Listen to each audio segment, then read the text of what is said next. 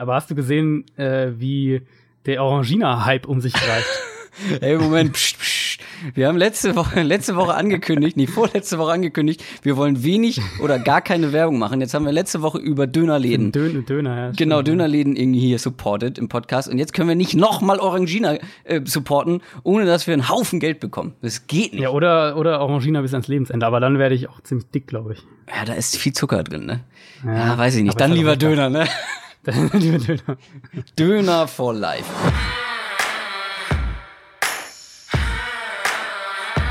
Down, Set, Talk. Der Football-Podcast mit Adrian Franke und Christoph Kröger.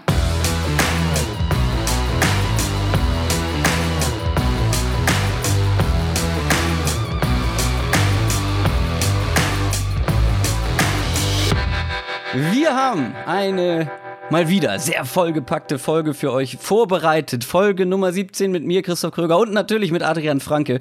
Und letzte Woche gab es schon wieder NFL-Football. Es ist schon wieder soweit. Oh, also NFL-Football mehr oder weniger, muss man dazu sagen. Das Hall of Fame-Game zwischen den Baltimore Ravens und den Chicago Bears war dran. Wir werden das nur kurz thematisieren. Ähm, ich weiß nicht, hast du dir das Spiel komplett angeguckt? Ich habe von der besten Option des NFL Game Passes äh, Gebrauch gemacht und mir die Condensed Version in, ich glaube, einer halben Stunde angeguckt, äh, wo die Snaps ich, alle aneinander ja, geschnitten sind. Ja. Das ist ja. großartig. Das ist die beste Absolut. Erfindung, die es gibt. Ähm, weil vor allem so ein Spiel, ähm, das braucht man wirklich, da braucht man wirklich nicht nochmal zig Wiederholungen von irgendwas zu sehen. Äh, was hast du so mitgenommen aus dem Hall of Fame Game? Mm, ja, also Lamar Jackson war natürlich so der Headliner vor dem Spiel, würde ich sagen. Ähm, da komme ich auch gleich noch drauf. Wir hatten ja letzte Folge, wer die noch nicht gehört hat, so ein bisschen generell über Preseason gesprochen, was man beachten soll, was man nicht beachten soll. Sachen, Bestes die Ergebnisse niemals beachten, genau. Ähm, ich wollte mit einer Frage an dich starten äh, für das Hall of Fame Game. Und zwar, äh, mein Eindruck so war, oder ich war ein bisschen überrascht vielleicht, dass ähm, Robert Griffin gar nicht so schlecht aussah. Also ich hatte ein paar Mal den Eindruck, nee. so hier und da mal einen Drop von, von seinen Receivern, aber er hat sich und hat natürlich auch Fehler immer noch gemacht. Das ähm, war jetzt kein perfektes Spiel oder irgendwas, aber ich hatte den Eindruck, dass er sich besser bewegt hat, als ich es von ihm echt in einer, seit einer ganzen Weile gesehen habe, gerade so bei Rollouts. Er hatte häufiger relativ klare Reads, war so mein Eindruck, und mhm. wirkte da auch recht sicher. Also ich hatte das Gefühl, er fühlt sich wohl in der Offense und ähm, hatte auch ein paar Pässe, die in, in, in recht enge Fenster ähm, reingeflogen sind. Und ich, meine Vermutung ist, dass die Ravens nur mit zwei Quarterbacks in die Saison gehen, sprich mit Joe Flacco und mit Lamar Jackson. Ich könnte mir vorstellen, dass sie Griffin ähm, zum einen jetzt sowieso in der Preseason noch ein bisschen ins Schaufenster stellen. Der wird sicher regelmäßig in jedem Spiel seine Snaps sehen. Ähm, aber was denkst du? Also glaubst du, die Ravens gehen dann vielleicht sogar mit drei Quarterbacks in die Saison oder glaubst du, er, er schafft es dann bei einem anderen Team in den finalen Kader? Ja, das ist echt schwierig, weil ich hatte den gleichen Eindruck wie du, dass es echt relativ mhm. solide alles aussah. Ich war positiv ja. überrascht auf jeden Fall. Vor allem nach so einer langen, langen Pause. Es ist wirklich schwierig. Ist die Frage, naja, viele Teams oder manche Teams gehen ja mit drei Quarterbacks in die Saison. Ja, ja. Den hatten sie sich aber, aber manche, ja. die hatten sich ihn ja mehr so zur Sicherheit geholt, falls, also die haben ihn ja auch vor dem Draft geholt, bevor sie Lamar Jackson bekommen haben. Mhm. Und jetzt ist er so ein bisschen überflüssig, das stimmt schon. Die Frage ist, wo sollte er hingehen? Wir werfen wahrscheinlich wieder sofort die Jacks in den Raum. Aber weil, weil wir ja, da jeden, ja. wir wollen ja so gut wie jeden Quarterback, der einigermaßen da, was da kann, ja, da sehen. Da würde ja wieder vom, vom Scheme und so weiter äh, gar nicht ja. reinpassen. Also ein Team, was mir sofort irgendwie eingefallen ist, waren halt die Seahawks.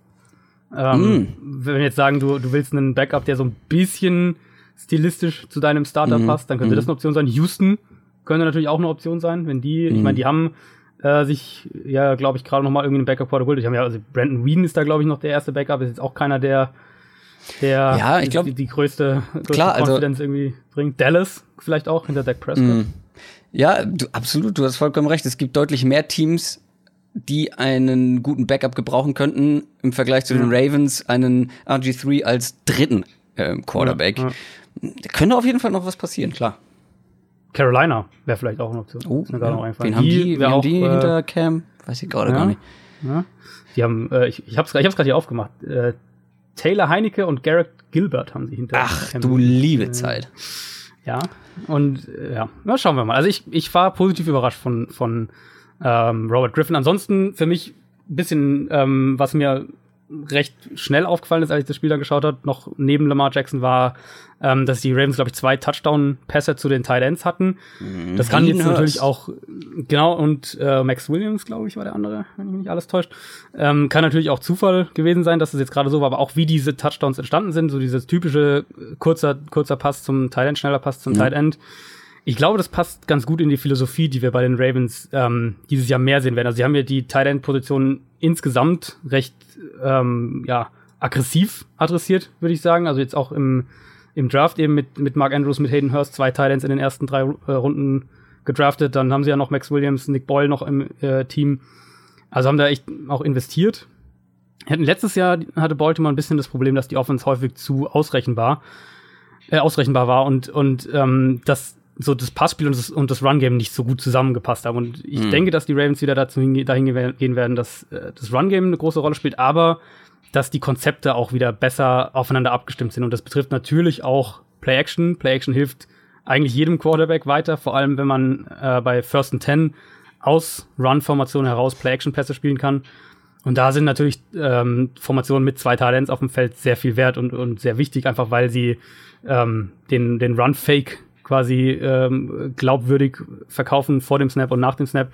Und ich denke, das werden wir von Baltimore häufiger sehen. Also das war so ein bisschen, glaube ich, ein kleiner, kleine Vorschau auf, auf das, was wir von den Ravens häufiger auch sehen werden. Generell Tight End Produktion, von wem auch immer am Ende.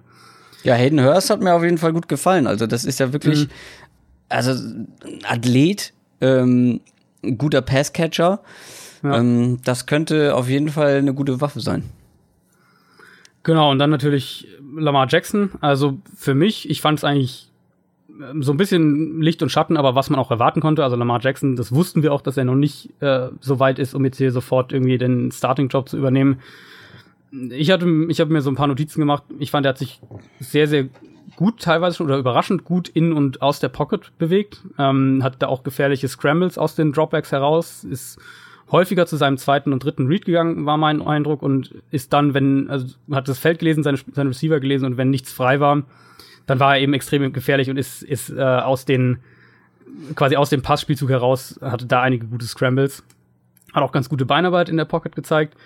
Im Passspiel aber natürlich viel zu ineffizient. Also vier von zehn Pässen angebracht mhm. für 33 Yards. Fast seine ganze äh, äh, Passing Production kam aus einer sauberen Pocket gegen Pressure. Vier, viermal hat er Pressure gesehen, hat davon einen, einen Pass für zehn Yards angebracht und hat drei Sacks kassiert. Hat ja auch zum Teil den Ball viel zu lange gehalten. Also alles, was man auch so ein bisschen vorher, vorher vermutet hat. Ähm, ich finde, er hat genau, man hat genau das gesehen, was man erwartet ja. hat. Also ich finde, ja, das genau, war so ja. unüberraschend. Ähm, alles andere, positiver und negativer, hätte mich überrascht. Das war genau das, was ich erwartet habe. Im Prinzip schon, ja. Also ich fand die, die, so die Fuß- und Beinarbeit war ein bisschen besser schon oder da hat man Fortschritte gesehen. Man hat auch gesehen, das hat man auch als, als Griffin noch auf dem Feld war gesehen, dass Baltimore offensichtlich Plays ähm, in sein Playbook aufnimmt, um, um seine, um, um die Athletik der Quarterbacks auch zu nutzen. Also da Option Plays und diese Rollout Keeper hatten, glaube ich, beide ein, zwei Mal dabei, wo man, wo sie dann ähm, aus der Pocket designed quasi rauslaufen oder die Möglichkeit haben zu passen auch oder zu laufen. Die Interception war ähm, eine Mischung aus einem Read-Fehler, also ich glaube, er hat den, den Wurf schon vor dem Snap sich entschieden, wo er hingeht und ähm, dann war der Wurf auch zu spät und zu ungenau und diese, diese Inkonstanz in der Passgenauigkeit war ja einer der großen Kritikpunkte bei Lamar Jackson. Also, wie du sagst, viel äh, oder wenig überraschend, viel so, wie man es erwartet hatte. Ich bin aber echt sehr, sehr gespannt, ihn jetzt in der, in der weiteren Preseason noch zu sehen, weil ich, also ich denke jetzt nach dem Spiel bin ich noch überzeugter davon, dass der Starting-Job zumindest über weite Teile der Saison Joe Flacco gehören wird.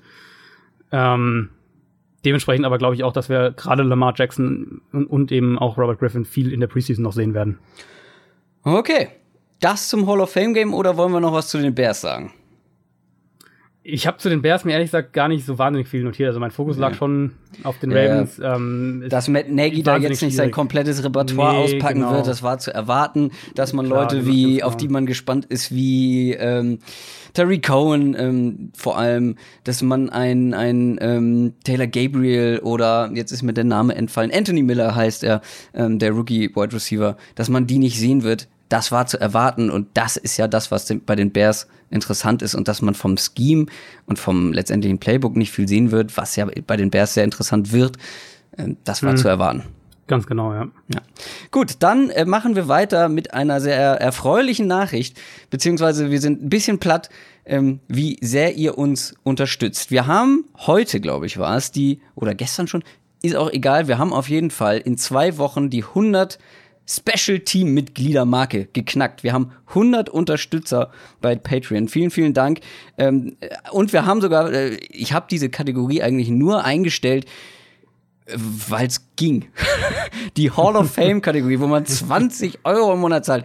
Sowieso habe ich gedacht, das macht eh keiner. Aber es hat einer gemacht, und zwar René Bauer. Der ist jetzt offiziell der erste und bisher einzige Hall of Fame Special-Teamer. Ähm, ich glaube, wenn mich nicht alles täuscht und ich Twitter richtig verfolgt habe, ist das einer vom Stone Luck Fantasy Football Podcast. Ähm, vielen, vielen Dank für die 20 Euro. Ähm, komplett irre. Aber gut, äh, wir freuen uns über jeden, der bei Patreon mit dabei ist und uns unterstützt. Und wir geben auch was zurück. Und wir haben jetzt angefangen, Bonus-Content beziehungsweise exklusiven Content für unser Special Team zu machen. Du hast eine kurze Podcast-Folge allein aufgenommen. Genau, also wer jetzt, wer die noch nicht gehört hat oder wer, ähm, äh, wer noch nicht im Special Team dabei ist, also man ist ja ab einem Euro quasi dabei, äh, beziehungsweise einem Dollar.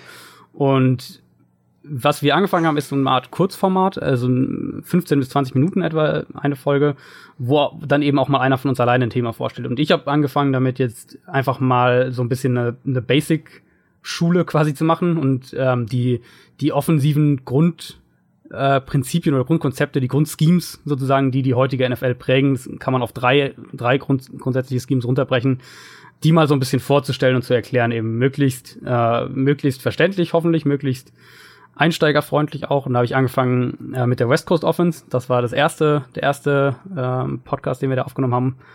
Und genau, der, der zweite ist auch schon aufgenommen, wird wahrscheinlich irgendwann dann die nächsten Tage auch online gehen. Ganz genau. Und ich werde natürlich auch noch was machen. Ich hoffe, die werden ähnlich kurz. Es wird um Fantasy Football gehen. Ähm, und meine Rankings für die einzelnen Positionen sind auch noch in der Mache. Die werden dort auch veröffentlicht werden. Dann haben wir noch gar nicht erzählt, was heute in der Sendung stattfinden wird, beziehungsweise in dieser Folge.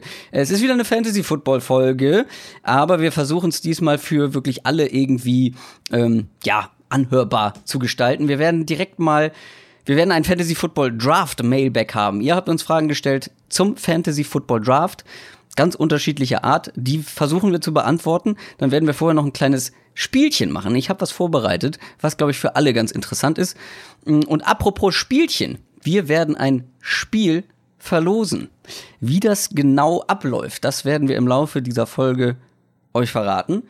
Und zu guter Letzt, ganz am Ende, werden wir unsere Fantasy Football Teilnehmer an unserer Hörerliga auslosen. Da habt ihr euch sehr, sehr fleißig beworben. Und das werden wir ganz am Ende der Folge machen. Aber bevor wir zum Thema Fantasy Football kommen, müssen wir noch über die aktuellen Ereignisse und Geschehnisse in der NFL reden. News aus der NFL. Was hast du da mitgebracht an Neuigkeiten? Ich habe es wieder so ein bisschen in drei Kategorien unterteilt, weil es irgendwie gepasst hat. Ähm, einmal so ein bisschen Allgemeines zum Camp, aber ich starte mit den Patriots, weil da einfach recht viel los war. Ach, da freuen sich ganz viele. freuen sich, ich glaube auch, ja. Und es geht vor allem um, um die Skill-Position-Player und vor allem ums Receiving Core. Also wir hatten ja bei den Patriots generell den Umbruch ähm, in der, in der Offseason jetzt mit Brandon Cooks, der gegangen ist, Danny Amendola, der weg ist, Julian Edelman, der für den Saisonstart gesperrt fehlen wird.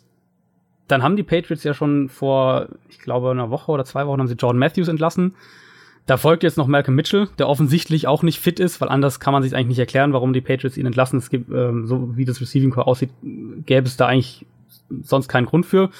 Ähm, und sie haben Eric Decker verpflichtet, der, wo ich im ersten Moment dachte, naja gut, mal schauen, ob der das, das Team überhaupt schafft. Kurz danach kam dann die Malcolm Mitchell-Entlassung und dann habe ich mir die Depth Chart nochmal angeschaut und äh, gesehen, dass wenn der Edelman am Anfang der Saison fehlen wird, dann sprechen wir schon davon, ob Cordero Patterson oder Philip Dorsett der zweite Starter neben Chris Hogan sind. Also mhm. die sind da nicht so tief besetzt. Ähm, der Deal von Eric Decker ist auch so, dass er quasi jederzeit entlassen werden kann. Der, der könnte zwar gut zwei Millionen Dollar insgesamt verdienen, falls er aber gecuttet wird, bleibt ein Deadcap von nur 75.000 Dollar, also quasi nichts für NFL-Verhältnisse ich wollte dich auch fragen, wie du so seinen Impact einschätzt, vielleicht allgemein oder aus Fantasy-Sicht. Für mich, also ich, mein erster Gedanke war, er könnte, wenn er noch, wenn er fitter ist als das, was wir letztes Jahr gesehen haben, wenn es äh, auch Verletzungen ähm, bedingt war, bisschen dieser Big Slot Receiver sein. Mhm. Er könnte eine Red Zone Waffe sein.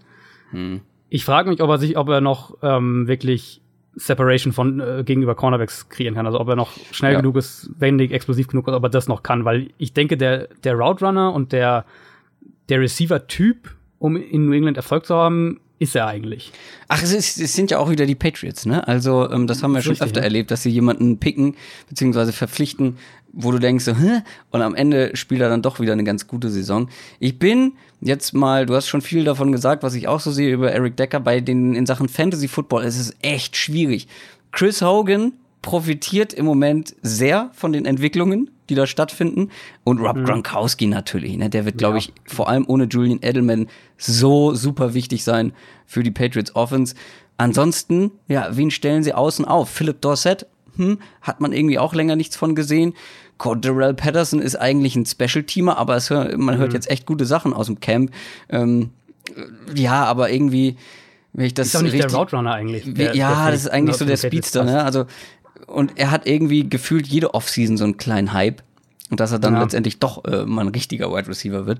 Also es ist ganz schwierig und es, ja, das, also das kann doch in sämtliche Richtungen gehen, habe ich das Gefühl. Am Ende ist vielleicht Eric Decker tatsächlich eine wichtige Waffe bei den Patriots, aber da will ich echt noch ja, keine Prognose ja. vor den Preseason Games wagen. Ist, ist, ist auf keinen Fall auszuschließen. Und es ist genauso wenig auszuschließen, dass, also ich habe es ja schon ein paar Mal, glaube ich, im Podcast gesagt, dass ich denke, dass die Patriots wieder mehr zu einer Kurzpass-Offense gehen. Das erklärt für mich eben auch zum Beispiel den, den Brandon Cooks Trade, dass sie sagen, mhm. ähm, wir, wir setzen wieder mehr auf dieses Kurzpassspiel und dann könnte es zum Beispiel auch sein, dass sie einfach zu Saisonbeginn viel mit zwei Talentformationen spielen, also dass sie mhm. einfach Dwayne Allen und, und Gronkowski zusammen aufs Feld stellen. Dazu kommt natürlich auch, hatten wir es auch schon, hatten wir gerade letzte Woche das Thema, ähm, dass das Backfield ja eigentlich eine komplette Wundertüte ist und keiner, außer dass James White der Receiving Back Nummer eins ist, wissen wir eigentlich nicht so wahnsinnig viel. Und das wurde jetzt noch ein bisschen undurchsichtiger, dadurch, dass äh, Sony Michel am Knie operiert werden muss. Und wir haben ja gerade letzte Woche so ein bisschen versucht, eine Prognose für ihn zu erstellen. Jetzt, jetzt wird er wahrscheinlich die ganze Preseason verpassen oder mhm. zumindest weite Teile davon.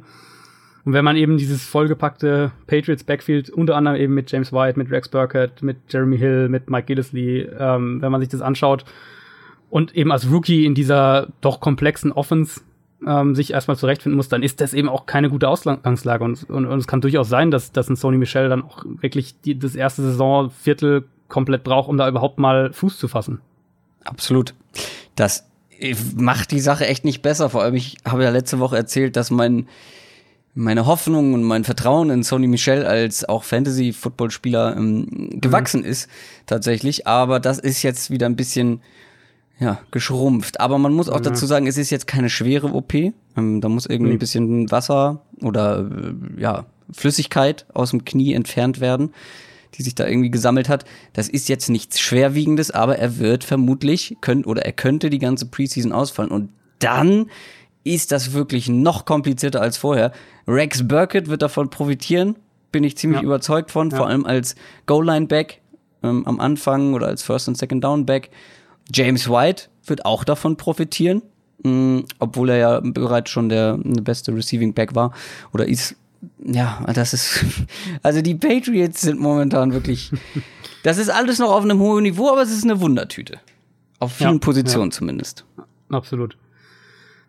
Ähm, erinnerst du dich noch, Stichwort Wundertüte, als aus Cleveland so ein bisschen zu hören war, dass die Browns das beste Wide Receiver Core der NFL haben? Ich glaube, Josh Gordon hat das damals gesagt.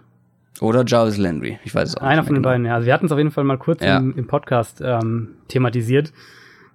Und Stichwort dünne, dünnes Receiving Core, ähm, das sieht bei den Browns mittlerweile auch gar nicht mehr so prall gefüllt aus. Also wir hatten zwei Sachen, die da in, in einem relativ kurzen Zeitraum passiert sind, jetzt zu Beginn der Woche. Cleveland hat zuerst ähm, Corey Coleman zu den Buffalo Bills getradet für einen 2020er Siebtrunden-Pick, was äh, ja, also auch nur noch quasi die nette nix. Art ist zu sagen, wir schenken ihn euch. Ähm, oh, ist, so. wirklich quasi nichts. Ich, ich, oh. äh, also meine erste Reaktion war da auch, boah, ich, das finde ich eigentlich zu früh. Also ein Receiver, in dem man einen Erstrunden-Pick investiert hat, der ähm, noch auf dem kostenkontrollierten Rookie-Vertrag ist, Den jetzt so zu verscherbeln, ähm, verstehe ich nicht so richtig. Es gibt Gerüchte aus Cleveland, das hat man jetzt ein paar Mal gehört, dass äh, Coleman immer noch ähm, Probleme mit dem Playbook hat, mit, mit Formation, mit Routes, mit, mit Route-Kombination, einfach so das Spielverständnis überhaupt nicht da ist. Und er kommt ja aus dieser sehr, sehr, für Receiver sehr, sehr simplen Baylor-Offense im College. Da haben schon ein paar andere Receiver auch ihre Probleme gehabt bei der Umstellung auf die NFL und es klingt so ein bisschen so, als hätte Coleman das bisher überhaupt nicht geschafft. Trotzdem war es für mich so ein, so ein bisschen der Gedanke, ähm, da würde ich doch, glaube ich, eher nochmal versuchen, ihm das beizubringen oder, oder ihn noch weiter zu schulen, als ihn für einen, also als ihn quasi wegzuschenken, wenn wir jetzt mal ehrlich sind. Zumal dann ja gestern noch rauskam, dass äh, Clevelands Rookie Receiver Antonio Callaway, der eigentlich in die Starting-Formation gerutscht ist nach dem Coleman-Trade, dass der äh, mit Marihuana im Auto und mit einem ungültigen Führerschein erwischt wurde. Antonio Callaway, das ist der Receiver, für die, die ihn nicht kennen, der im College eigentlich auch schon echt mega talentiert war. Trotzdem bis in die vierte Runde gefallen ist vom Draft, weil er massive Probleme mit Drogen hatte. Weil er offensichtlich ein kompletter Vollidiot ist. Ja, also wirklich, also das ist auch der Receiver, dessen, der, eine, der es geschafft hat, bei der Combine eine positive ähm, Dopingprobe, beziehungsweise eine, eine äh, zu wässrige Urinprobe abzuliefern, was eben darauf hindeutet, dass er versucht hat, was zu verschleiern und er hat dann auch später zugegeben, dass er ein paar Wochen vor der Combine ähm, gekifft hat. Und das ist halt einfach, also bei der Combine, beim Combine-Drogentest positiv getestet zu werden, das ist einfach ein Zeichen für Dummheit. Das kann man wirklich nicht anders sagen. Das ist ein Drogentest, wo du weißt, dass er kommt. Jeder weiß, dass er kommt, genau. Und du weißt sogar den genauen Termin. Also es ist wirklich ein, eigentlich ein völliger Wahnsinn. Mein ähm, Gott, aber die Browns, ja, das ist doch wieder so typisch. Also das ist doch so Browns-like. Du entlässt deinen ehemaligen First-Round-Pick für nichts. Und einen Tag später wird dein neuer, hoffnungsvoller Rookie, talentierter Rookie, irgendwie, äh, ja, mit Drogen erwischt sozusagen. Ja, ja. Beziehungsweise da Was, kommt die ja. Meldung raus. Das ist doch schon wieder so, ach, ja, ja. das ist doch wieder Und so ärgerlich. Meine, bei Callaway ist es eben so wieder, du musstest ja eigentlich damit rechnen, dass es irgendwie passiert. Ja, aber, wenn man ach, jetzt sich, wenn man sich die Browns den Kader jetzt mal anschaut, also wir alle wissen ja nicht, wann Josh Gordon zurückkommt. Wir alle hoffen, dass er dass er äh, bis zum Saisonstart wieder da ist, aber wir alle wissen es letztlich nicht. Und dann hast du auf einmal einen Receiving Core, wo Jarvis Landry da ist, okay. Hm. Aber wenn jetzt Callaway gesperrt wird und der, man muss ja dazu sagen, der war, der ist schon quasi in dieser ersten Stufe von diesem äh, Strafenkatalog durch die positive, äh, durch die positive Dopingprobe bei der Combine. Also sprich, da, da reden wir jetzt nicht davon, dass das sein, aus NFL-Sicht sein erstes Vergehen wäre, wenn er da jetzt für schuldig befunden wird. Ich glaube, am, am Donnerstag ist die Anhörung für Callaway. Dann reden wir eben von einem Receiving Core, wo irgendwie Richard Higgins und Jeff Janis deine, deine zwei, zwei und drei Starter sind. Also, also die ähm, Des Bryant-Gerüchte werden jetzt, glaube ich. Die werden, ja, werden jetzt immer mehr. Ja. Werden immer mehr und werden auch immer, also ich habe ja die ganze Zeit gesagt, die brauchen keinen Des Bryant. Mittlerweile brauchen mhm. sie schon einen. Also sie brauchen ja. zumindest einen Receiver. Glaube ich auch. Äh, vor allem Josh Gordon trainiert er überhaupt schon nie, ne? Also nicht mit dem Team. Also er ja. ist ja immer noch. Es gibt ja Gerüchte, dass er dem Team fernbleibt, auch weil er den ganzen Hard Knocks äh, hm. Hype aus aus ähm, präventiven Gründen hm. sich ersparen will. Ja. Aber ob das stimmt, weiß man auch nicht. Aber Klingt er ist auf jeden aber Fall auf jeden Fall nachvollziehbar. Ja. Gut. Da gab es auch sonst wieder ein paar äh, ein paar Verletzungen und äh, genau. ein paar Kleinigkeiten aus den Camps, die wir einfach euch mal kurz noch weitergeben wollen. Bei den Eagles, Carson Wentz wird wohl die gesamte Preseason nicht spielen. Ähm, Nick Foles ist auch angeschlagen, also wird keiner der beiden in dieser Woche im ersten Preseason-Spiel zu sehen sein. Die Cardinals müssen für die ganze Saison auf ihren Center A.Q. Shipley verzichten, der einen Kreuzbandriss sich zugezogen hat. Das wird den vor allem in Pass Protection wehtun. Ist einer der, der besseren, wenn nicht der beste Pass Protector in, in dieser Line, die ja sowieso schon ihre äh, ziemliche Probleme auch letztes Jahr hatte. Ist jetzt Aus aber Detroit, auch nicht der herausragendste Center. Nee, ist er nicht. Aber halt stabil. Und jetzt startet stattdessen eben ein Rookie auf der Position. Äh, weiß man nie so genau, was man da kriegt. Vielleicht ein Glücksfall für die Cardinals. Vielleicht, ne? Vielleicht. Ähm, aus Detroit, das wird dich wieder vor allem interessieren, haben jetzt mehrere Insider berichtet, dass LeGarrette Blunt die Regular Season als Goal-Line-Back beginnen wird. Sprich, wir haben ja. da tatsächlich dann das von uns allen eigentlich mehr oder weniger erwartete ähm, Running Back Committee. Also wir haben Carrion Johnson, der wohl im Camp auch gut aussieht, auch bei Sachen wie Pass Protection, Blitz, Pickups und diese Dinge, die ja sehr wichtig sind, dass er drei Downs auch spielen kann. Ähm, dann haben wir Theoretic als den Passcatcher und dann haben wir wohl Blunt, der die Short Yardage ähm, Goal Line Carries Ja. kriegen wir hab- so in der Theorie mal die Aufteilung. Ich habe zu Beginn der Saison nichts anderes erwartet. Man holt LeGarrette Blunt nicht, um ihn mal äh, bei Third Down reinzuwerfen, sondern genau dafür. Short Yardage, Goal Line, das kann der Mann und das kann er immer noch. Ganz genau. Die letzte, letzte kleine Camp News noch ist leider wieder, wo wir letzte Woche auch schon waren, ähm, eine Verletzung in der Offensive Line der Carolina Panthers. Äh, Guard Amini Silatolu hat sich einen Meniskusriss zugezogen und wir waren letzte Woche ja da schon drüber gesprochen, als ich, als ich Starting Right Tackle Daryl Williams am Knie schwer verletzt hat. Ähm, mit Andrew Norwell, der beste Offensive Lineman in Carolina in der Free Agency gegangen ist. Wir haben dieses neue vertikale Pass-Scheme, das bei den Panthers äh, einge eingebaut wird gerade. Wir haben die Probleme von Cam Newton mit Pressure. Ähm, ich sehe da echt einen, eine holprige Saison auf die Panthers Offense zukommen, wenn die mich nicht vom, was das Scheme angeht, irgendwie wenn North Turner da nicht was, was völlig anderes macht als das, was ich jetzt erwarte, glaube ich wirklich, dass die Panthers mit der Line, die sie da aktuell ähm, in Week One an den Start bringen werden, dass die echt Probleme kriegen werden. Hm. Das zu den Neuigkeiten. Kommen wir jetzt zu Fantasy Football bei Downset Talk. Und ich habe es angekündigt, wir machen ein kleines Spielchen vorab. Wir haben euch ja nach Fragen gefragt. Ähm, und es sind viele Fragen gekommen, die waren so der oder der Spieler.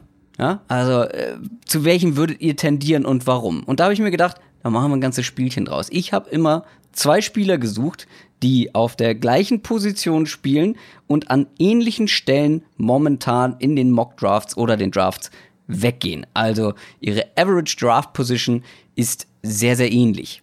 Und wir müssen uns entscheiden zwischen einem oder dem anderen. Entweder oder. Wir fangen an. Ich weiß, das betrifft nicht äh, viele Leute, sondern eher die, die den ersten oder zweiten oder vielleicht dritten Pick in einem Draft haben. Livian Bell oder Todd Gurley. Die gehen momentan laut Average Draft Position, Half Point PPR muss dazu gesagt sein, und zwölf Personen liegen. Da gehen die an Nummer eins Livian Bell und Nummer zwei Todd Gurley. Für wen würdest du dich entscheiden in der Situation? Ich würde mich für Le'Veon Bell entscheiden, weil aus so zwei, drei Gründen, also einmal ich vertraue der, der Offensive Line der Steelers mehr als der der Rams. Ich glaube, dass die Rams Offensive Line dieses Jahr einen, ähm, einen nachdem sie ja letztes Jahr einen riesigen Schritt nach vorne gemacht hat, ein bisschen wieder einen Schritt zurück machen wird. Ähm, ich glaube, dass, wenn wir von vo reiner Volume sprechen, dass die Steelers, äh, nachdem man sich ja mit Le'Veon Bell auf keinen Vertrag geeinigt hat, den jetzt dieses Jahr noch mal so richtig krass einsetzen werden und, und ihm den Ball extrem häufig geben werden, weil ich denke nicht, dass er 2019 noch in Pittsburgh spielt. Also ich denke, das ist sein letztes Jahr bei den Steelers. Und ich bin auch so ein bisschen, ähm, ich glaube, dass die Rams Offense insgesamt einen kleinen Schritt zurück machen wird und dass dann haben wir natürlich auch noch den Faktor dazu, dass Todd Gurley gerade eben megamäßig bezahlt wurde, also wirklich sehr, sehr gut bezahlt wurde, während Le'Veon Bell ja dann letztlich auch um seinen Free Agency Vertrag nächstes Jahr spielt. Also ich, für mich sprechen so, es ist natürlich auf hohem Niveau, ganz klar und ähm, Man kann nichts wer verkehrt an- machen, das muss man schon genau, mal an der mit, Stelle sagen. Mit beiden, mit beiden wird man, äh, niemand wird gebasht, wenn er den einen oder den anderen nimmt. Nein. Aber für mich ist es so in kleinen Nuancen äh, Le'Veon Bell. Für mich auch. Man muss natürlich die Situation jetzt mit ihm ein bisschen beobachten, wie lange er sein Holdout durchzieht. Äh, letztes Jahr ist er ein bisschen langsam in die Saison gestartet, ein bisschen äh, ineffektiv auch. Ähm, trotzdem ist es für mich, Levin Bell, noch eine kurze, du hast eigentlich alles gesagt, aber noch ein kurzer Fantasy-Stat dazu. Bell ist einfach die komplette, die pure Fantasy-Konstanz. Letztes Jahr hat er kein einziges Mal gebustet, wie man das beim Fantasy Football sagt. Er hatte kein Mal weniger als 6,9 Punkte. Das ist auch extrem wenig, hatte er kein Mal, aber man muss dazu noch hinzufügen, Bell hat in seiner Karriere nur viermal bei 62 Regular Season Games nur viermal weniger als 11 Punkte im PPR-Modus gehabt. Und 11 Punkte ist jetzt nicht super wenig. Das ist schon, ja, das, äh, das, da kann man mal drunter das kommen killt dich nicht, ja. Äh, das, das killt dich nicht, aber da kommen einige Spieler regelmäßig mal drunter. Le'Veon Bell in vier Spielen in seiner ganzen Karriere und diese viermal waren nicht in den letzten zwei Jahren. Also pure Konstanz. Kommen wir zum nächsten. Und, auch und noch wir, haben, wir haben ja bei Gurley haben wir ja diese eine schlechte Saison halt auch. Also Ja, klar, letztes Jahr absolut. war halt super, weil, weil die Offense auch mega funktioniert hat, aber wir haben ja auch die Saison davor, wo wir auch gesehen haben, ähm, dass es bei ihm durchaus auch über einen längeren Zeitraum anders aussehen kann. Kommen wir zum nächsten Entweder-Oder. Wir befinden uns nach wie vor in der ersten Runde und es geht wieder um Running Backs. Und zwar werden diese beiden momentan an, an siebter Stelle gezogen, gepickt in der ersten Runde. Alvin Kamara oder Saquon Barkley. Finde ich ziemlich schwer. Wen nimmst du? Ja, es ist wirklich sehr, sehr schwer. Ich, Vor der Entscheidung steht man häufig in, in, in, Ja. in Mock-Drafts. Ich Wenn glaube, man an Position 6, 7 ist, dann sind die Ja. beiden da ja, ja, die lächeln einen an. Ich glaube, ich würde tatsächlich zu Barclay tendieren, einfach weil ich ähm, für ihn natürlich ist es viel mehr äh, Projection, weil er eben ein Rookie ist, aber er hat halt quasi keine Konkurrenz im Backfield. Er wird der echte Three-Down-Back über die komplette Saison sein. Eben. Und, ähm, und Alvin Kamara, natürlich, die Saints haben dieses unglaublich gute Screen Game. Das werden sie Mhm. auch nächste Saison wieder haben. Drew Brees, einer der besten ähm, Running Back Screen Passer oder einer der effizientesten Running Back Screen Passer der, der letzten zehn Jahre, glaube ich, oder sogar der, der effizienteste. Aber wenn Mark Ingram wieder da ist, je nachdem, die werden auch in den ersten vier Spielen, ähm, die Ingram ja, glaube ich, gesperrt verpasst, werden sie auch nicht Alvin Kamara plötzlich zum Workhorse mit, mit 25 Carries machen. Da wird auch so ein bisschen, also er wird, ich glaube, Kamara wird immer noch so ein bisschen der ähm, Komplementärspieler quasi sein, was aus Football-Sicht, aus realer Football-Sicht absolut Sinn macht für die Saints und für Kamara auch. Und, und, und die Art, ihn so einzusetzen, ist viel, viel effektiver, als ihn ähm, da irgendwie pro Spiel noch Mhm. 25 Carries zu geben. Aber Barkley wird halt ist- die Carries und ja. die Receptions kriegen. Da sind wir uns wieder einig und wieder aus einem komplett gleichen Grund. Ich glaube einfach, dass Camara niemals in dieser Saison, zumindest nicht, äh, zum richtigen Three-Down-Back in seinem Team wird. Und Volume ist einfach alles bei Fantasy Football. Und Saquon Barkley wird Volume bekommen. Der wird Carries bekommen, der wird Targets bekommen. Und Camara war dazu noch in der, in der letzten Saison so unfassbar effektiv, das ist kaum, kaum aufrecht zu halten, diese Effektivität, die er hatte.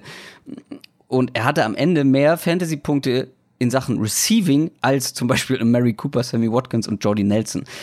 Das aufrecht zu halten als Running Back, das wird, glaube ich, sehr, sehr schwer. Und Barkley wird einfach so viel zu tun bekommen.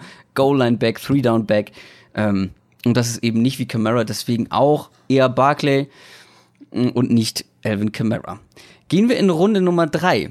Da steht man manchmal oder häufiger vor der Entscheidung, wenn man auf der Suche nach einem Wide Receiver ist, vor der Entscheidung zwischen Adam Thielen und Stefan Dix. Die gehen beide in Runde drei. Adam Thielen momentan noch leicht vor Stefan Dix. Äh, Für wen würdest du dich entscheiden? Entweder oder. Ich glaube, ich bin dann doch noch bei vielen. Ähm, ich mag zwar, ich mag beide sehr, ich mag auch die Kombination aus beiden sehr, ähm, aber für, also Dix hat halt für mich schon immer noch so ein bisschen dieses, äh, so eine leichte Verletzungsanfälligkeit mit dabei. Und Thielen war letztes Jahr einfach unglaublich stark. Also ähm, konstant und, und einfach, also diese, das sind beides sehr, sehr gute Route Runner, das sind nicht, nicht, nicht sehr, äh, nicht, nicht wahnsinnig unterschiedliche Receiver-Typen. Ich mag Thielen einfach ein klein bisschen mehr, aber es, es, es ist auch wirklich eine sehr, sehr enge Sache da wieder. Ich ähm, würde knapp Thielen bevorzugen, kann aber auch verstehen, wenn jemand für Dix argumentiert. Ja, da haben wir ja jetzt endlich mal, sind wir unterschiedlicher Meinung. Für mich ist es tatsächlich relativ klar Stefan Dix. Ich würde immer Okay. Stefan Dix nehmen. Ähm, Ist ein bisschen, gebe ich zu, Stefan Dix muss fit bleiben, sonst wird das nichts. Und ist auch ein bisschen Bauchgefühl. Aber Adam Thielen, ich fand, der hatte letztes Jahr eine so absurd gute Harmonie mit Case Keenum und so plötzlich so viele Targets. Jetzt hast du aber einen neuen Quarterback, wo du nicht weißt, ob der genauso gut mit ihm harmoniert, und einen neuen Offensive Coordinator, wo du nicht weißt, setzt der auch noch genauso viel Wert auf ihn oder legt er noch genauso einen Fokus auf ihn im Passing Game wie der vorher. Und wenn Dix fit bleibt, dann ist er Meinung, meiner Meinung nach der bessere Receiver. Die Vikings erwarten extrem viel von ihm diese Saison und vor allem sind sie sehr unterschiedlich, was Red Zone, in der, was sie in der Red Zone angeht.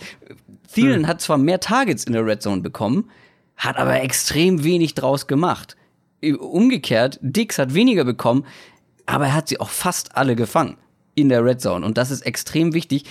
Wenn jetzt, wenn jetzt der OC gleich wäre und der Quarterback gleich würde, würde ich sagen, okay, Thielen hat letztes Mal extrem wenig aus diesen Red Zone Targets gemacht. Wenn er, es könnte gut sein, dass er es dieses Jahr wieder bekommt, diese Menge, und diesmal vielleicht mehr draus machen. Aber da das halt beides sich geändert hat und er wirklich diesen extremen Sprung nach vorne gemacht hat, würde ich behaupten oder bin ich davon überzeugt, dass er wieder auch einen kleinen Schritt zurück machen könnte.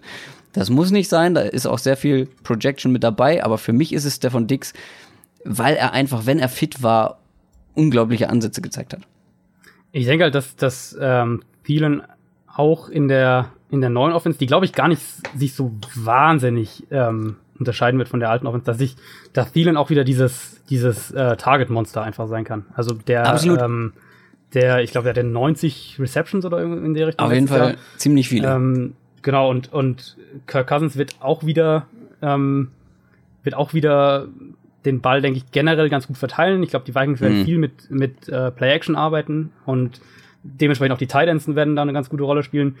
Ich glaube, dass es sich tatsächlich so ein bisschen aufteilen könnte, dass Dix der ein bisschen mehr der Downfield-Receiver von den beiden wird, was er ja auch letztes Jahr, wenn wir jetzt von, von ähm, Tiefe der Targets zum Beispiel sprechen, ähm, und dass Thielen dieser Intermediate Receiver quasi wird. Nicht, nicht, nicht der Slot ähm, flach Kurzreceiver, aber so dieser Intermediate Receiver.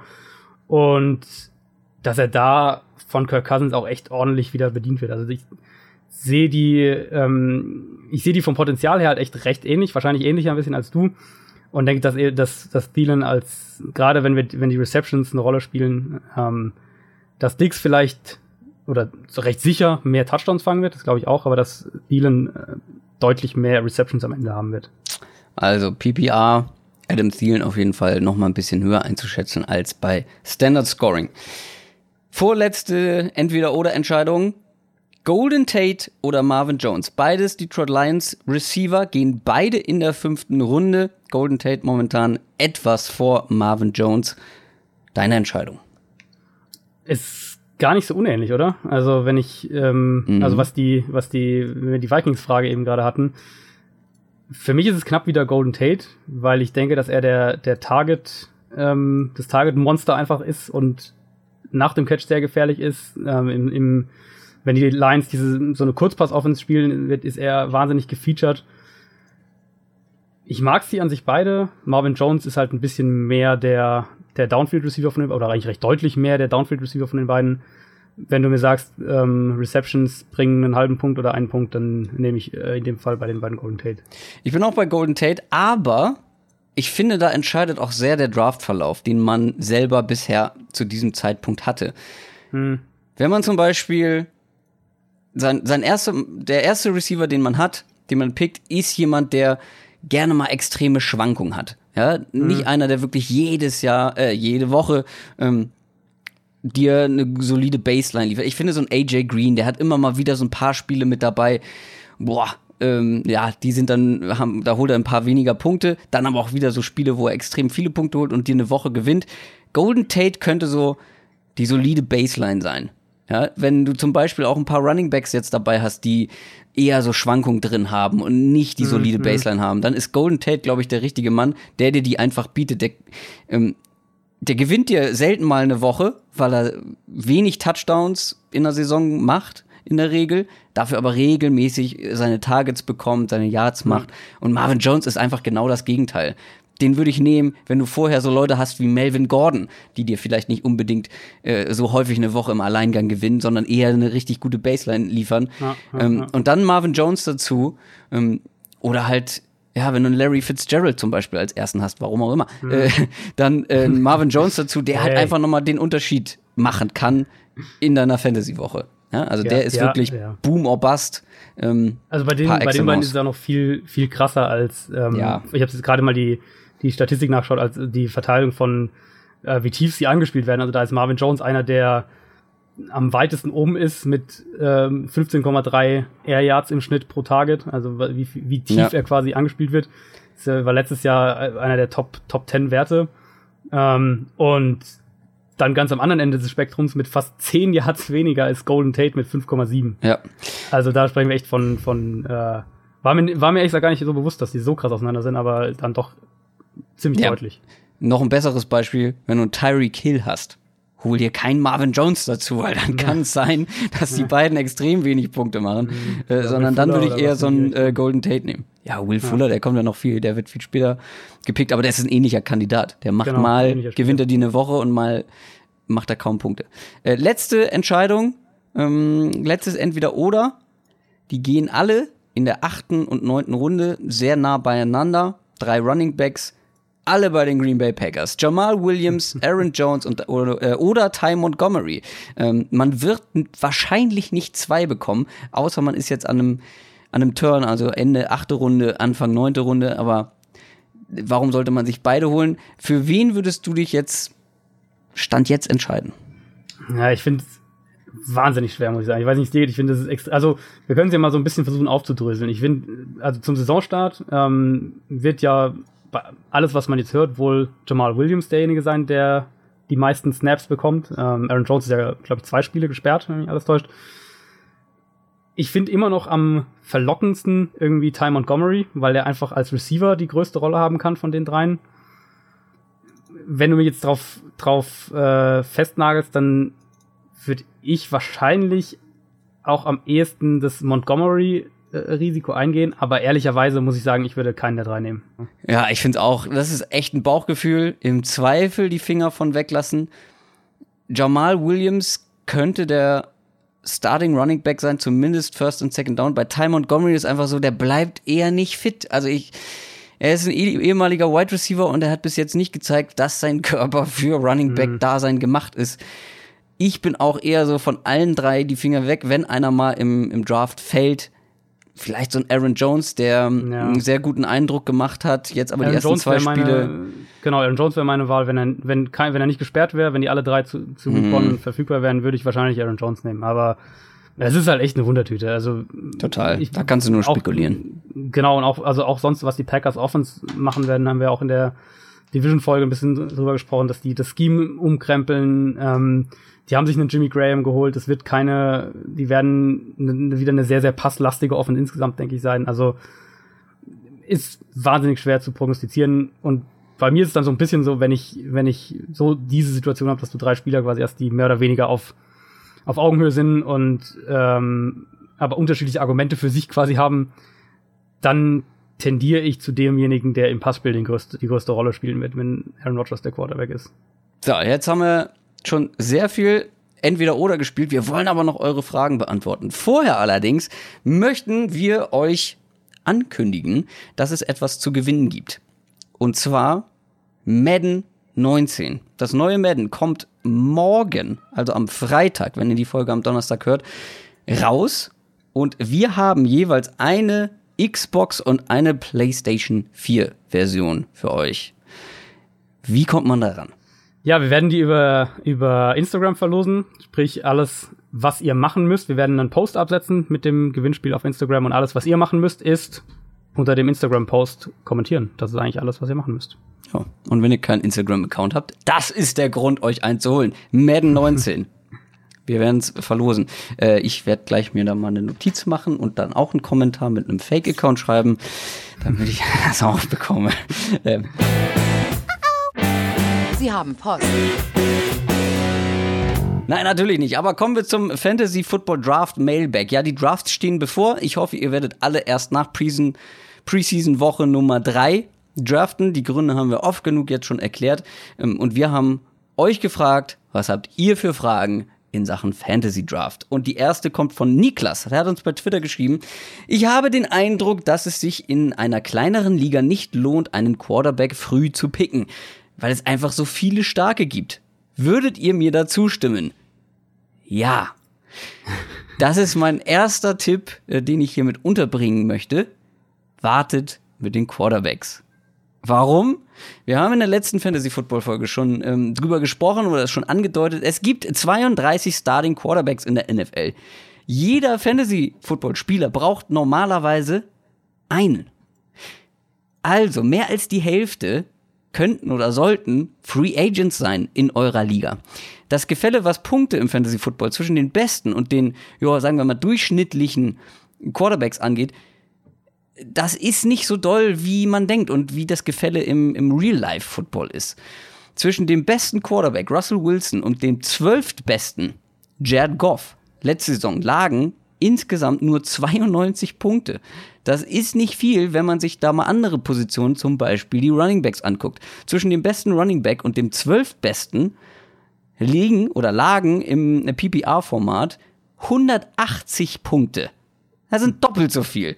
Und da braucht jeder Spieler in der Liga mindestens zwei von. Wenn nicht sogar drei für die Flex-Position. Also ihr merkt, es ist viel wichtiger, richtig gut auf Running Back und bei Wide right Receiver ist es genau das gleiche. Da ist der Abstand, Abstand auch viel größer oder das Gefälle. Es ist viel, viel wichtiger, auf Running Back und Wide right Receiver richtig gut aufgestellt zu sein, auch in der Tiefe, als zum Beispiel einen Top-Quarterback zu haben. Das ist vielleicht entspannter, weil man sich dann irgendwie Aaron Rodgers in Runde drei oder vier holt und den dann Woche für Woche hinstellt. Ja, aber was für Leute man in Runde drei oder vier für Running Back und Wide Receiver holen kann, da, die sind viel mehr wert einfach für Fantasy Football. Ich weiß, viele wollen das nicht wahrhaben, weil Quarterbacks im richtigen Football einfach so unglaublich wichtig für eine Mannschaft sind. Im Fantasy Football ist das ein bisschen anders. Siehst du wahrscheinlich auch so, oder? Ja, sehe ich ganz genauso. Also ich habe äh, jetzt echt schon sehr, sehr lange keinen Quarterback früh gedraftet. Ich bin eigentlich immer dazu übergegangen, irgendwie so in Runde, sagen wir mal, so 12, 13 dann irgendwann mir einen zu nehmen, der so oft auch einen, der, ja, oft auch einen, der, der in Week One ein gutes Matchup hat. Und mm, ja, ich gesagt ja. habe, äh, dann, dann lass den mal in Week One spielen und schauen, was passiert und gegebenenfalls hole ich mir danach einen vom Waiver Wire. Also ich habe jetzt gerade mal hier aufgemacht, wann, wann so Quarterbacks auf verschiedenen in verschiedenen Formaten, ESPN, Yahoo und so weiter, NFL.com weggehen. Und da sehe ich jetzt zum Beispiel, dass Ryan Tannehill als an Position 30 als 30. Quarterback oft. Also gar Oder, nicht. Äh, er wird, genau, also wenn er an 30. Nicht. Stelle wird er in der Regel nicht gepickt sein. Genau, ja. Ganz genau. Oder, oder ähm, Guck mal bitte nach Blake Bortles. Blake Bortles ist 28 in dem Ranking hier. Also, also auch nicht. Ein, genau, ja, also auch, wird auch oft nicht gedraftet. Oder auch wenn wir sagen, wir gehen ein bisschen in die mittleren, so Mittel, Mittelklasse in Anführungszeichen. Also Alex Smith an 18 oder mhm. Tyra Taylor an 21.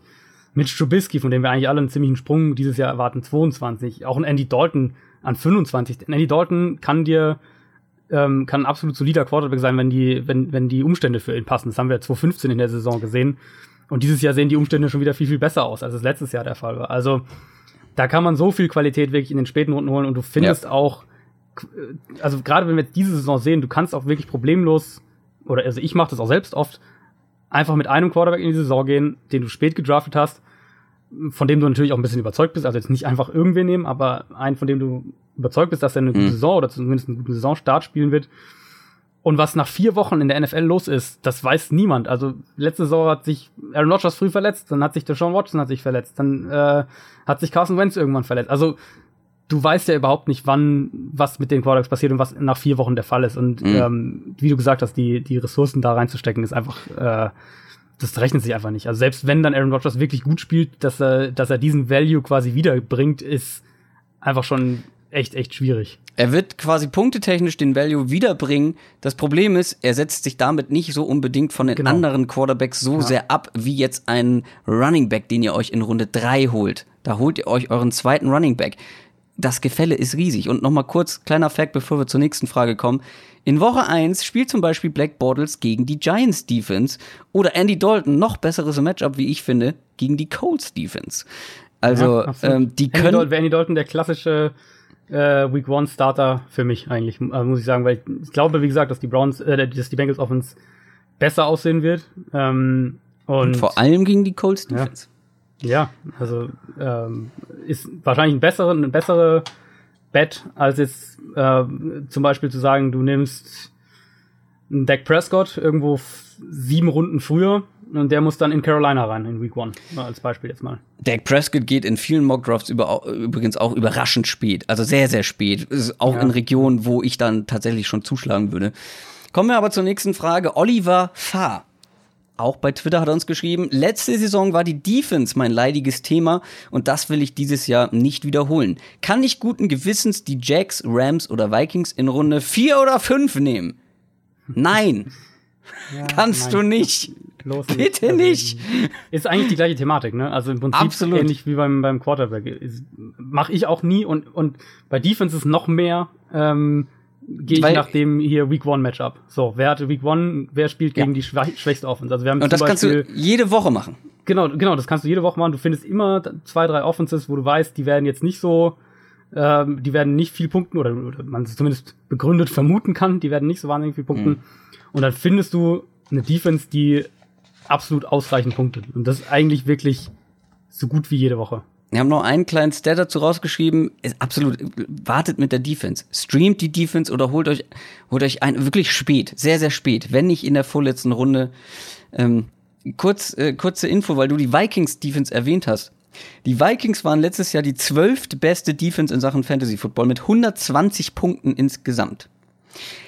Die Top 50 Wide Receiver haben in einem PPR-Format mehr Punkte als 120 gemacht. Die besten 50, das musst du dir mal vorstellen. Sprich, 50 Wide Receiver sind am Ende der Saison wertvoller gewesen als die Vikings Defense, die du in Runde 4 oder 5 ziehen willst.